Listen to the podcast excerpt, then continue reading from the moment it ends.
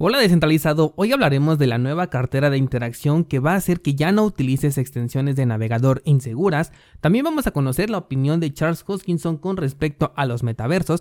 Además, una criptomoneda a la que le estoy dando seguimiento y de la que te hablo muy seguido va a tener una transformación muy interesante y además vamos a poder hacer staking con ella. Por si fuera poco, tengo un anuncio muy importante que compartirte, así que quédate por aquí. Hola de nuevo y bienvenidos a Bitcoin en español. En este podcast adoptamos la filosofía de una economía sin intermediarios, una interacción económica punto a punto que nos permite transferir valor sin ninguna clase de restricción. Hemos cambiado las cadenas centralizadas que limitaron nuestra economía durante años por cadenas de bloques que entregan transparencia a nuestra interacción económica. Y todo gracias a Bitcoin. Te doy la bienvenida a Bitcoin en español un espacio donde somos libres, somos soberanos, pero sobre todo somos descentralizados.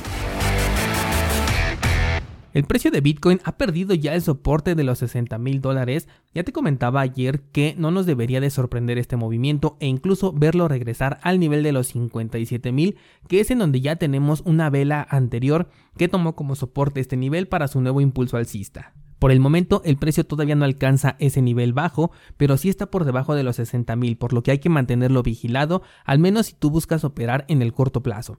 Ya que si tus intenciones como las mías son a largo plazo, yo en este momento creo que tenemos una semana de oportunidades en puerta, y no solamente con Bitcoin, sino también con muchas otras criptomonedas. Pendientes porque además voy a publicar otra idea trading en la página en estos días, ya que esta corrección nos está abriendo muchísimas oportunidades. Vámonos con las noticias. Y quiero comenzar hablando del navegador Brave, el cual ha implementado una cartera ya nativa dentro de su navegador, la cual va a ser compatible con la Ethereum Virtual Machine. Esta va a estar integrada directamente en el navegador de Brave, lo cual significa que ya no vas a tener que instalar ninguna extensión insegura como por ejemplo la de Metamask. Por supuesto que la seguridad es lo más importante, así que esta nueva cartera vendrá con la opción de agregar tu dispositivo en hardware, ya sea que tengas una eh, cartera Trezor o una Ledger, que por cierto algunos me han estado preguntando por estas carteras y te sugiero que si tienes pensado comprar una de estas te esperes por lo menos una semana porque estamos muy cerca del Black Friday y regularmente por lo menos Trezor y Ledger casi siempre tienen promociones. Con las otras carteras en hardware no he visto muchas promociones en estas fechas pero por lo menos Ledger y Trezor casi siempre me mandan un correo en el momento en el que lo reciba te lo voy a hacer saber para que eh, puedas aprovechar esta promoción. Entonces te decía que la nueva cartera de Brave tendrá soporte para dispositivos en hardware y además va a reemplazar a CryptoWallets, que es el fork de Metamask con el que ya trabajaba este navegador, pero este sí era todavía en formato de extensión. Se supone que en este momento ya está activa esta nueva cartera y solamente tenemos que actualizar nuestro navegador. De hecho ya recibí el correo con la noticia, pero después de actualizar el navegador todavía no se me ha activado la cartera. Así que yo espero que en estos días me aparezca porque me encantaría incluirla en el curso de Metamask y otras carteras de interacción que ya está a un par de clases de terminar para dar paso a un nuevo contenido. Si tú utilizas Brave y ya te aparece esta opción de la, de la nueva cartera, por favor compártelo en el grupo de Discord para que todos lo podamos ver y la podamos probar. Cambiando de tema, IOTA, uno de los proyectos que más me gustan, ha decidido cambiar su enfoque y darle un giro muy interesante a su proyecto. Y es que aunque el enfoque del Internet de las Cosas sigue todavía en pie, hemos visto cómo se han inclinado por abrirse a la interacción con contratos inteligentes y ahora será además una plataforma que permita crear tokens y funcionará como launchpad de nuevos proyectos. Es decir, que los nuevos proyectos que se lancen en la red de IOTA serán anunciados oficialmente desde sus redes sociales y los holders del token IOTA podremos participar en la adjudicación inicial de tokens haciendo staking con su moneda nativa. De hecho, ya anunciaron el primer proyecto y se llama Shimmer, para el cual van a activar el staking de IOTA directamente desde la cartera oficial de Firefly. Si te interesa participar, te sugiero seguir las redes sociales de Shimmer, que de hecho vas a encontrar en las notas de este programa, porque ahí se hará oficial el anuncio 24 horas antes del inicio del staking para que lo puedas aprovechar desde el primer momento. Esto podría convertirse en un excelente incentivo para el precio de IOTA, que de hecho todavía no llega al máximo histórico que alcanzó en el 2017 y que en este momento además se encuentra en un muy buen punto de compra si es que te interesara, ya que esta noticia no pudo generar el efecto alcista debido a la caída de Bitcoin. Aún así, siempre considera que son proyectos especulativos y nada nos garantiza que tengamos ganancias. En cuanto se pueda hacer el staking, les compartiré un video paso a paso de cómo se realiza este proceso.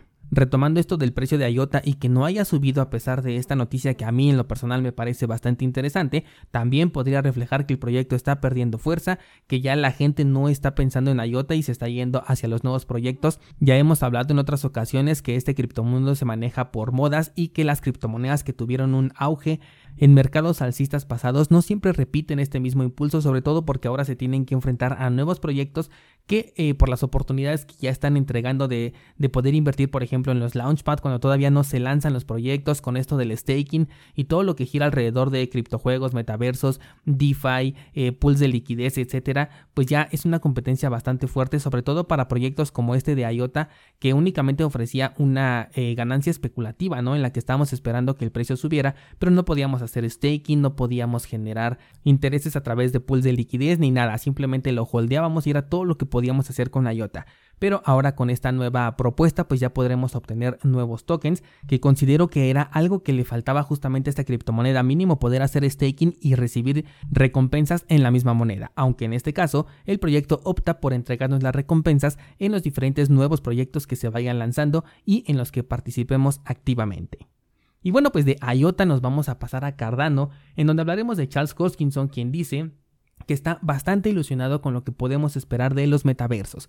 Ha dicho que gracias a las criptomonedas las posibilidades con estos metaversos son infinitos y la gente además ahora está pensando fuera de la caja gracias a que la ficción nos ayuda mucho. Por ejemplo, lo que podemos ver en películas como la que siempre te he recomendado, Ready Player One e incluso la novela eh, escrita. Y por supuesto los videojuegos, que en este caso juegos como Fortnite o Second Life ya son metaversos completamente funcionales. Charles dice que tiene mucho interés en desarrollar para la web 3.0 y que Cardano seguramente jugará un papel muy importante en los metaversos, ya que se requiere de las criptomonedas para generar una economía sólida y creciente que no dependa de una sola empresa, como la opción que proveerá Facebook con su actualización a lo que ahora se llamará Meta.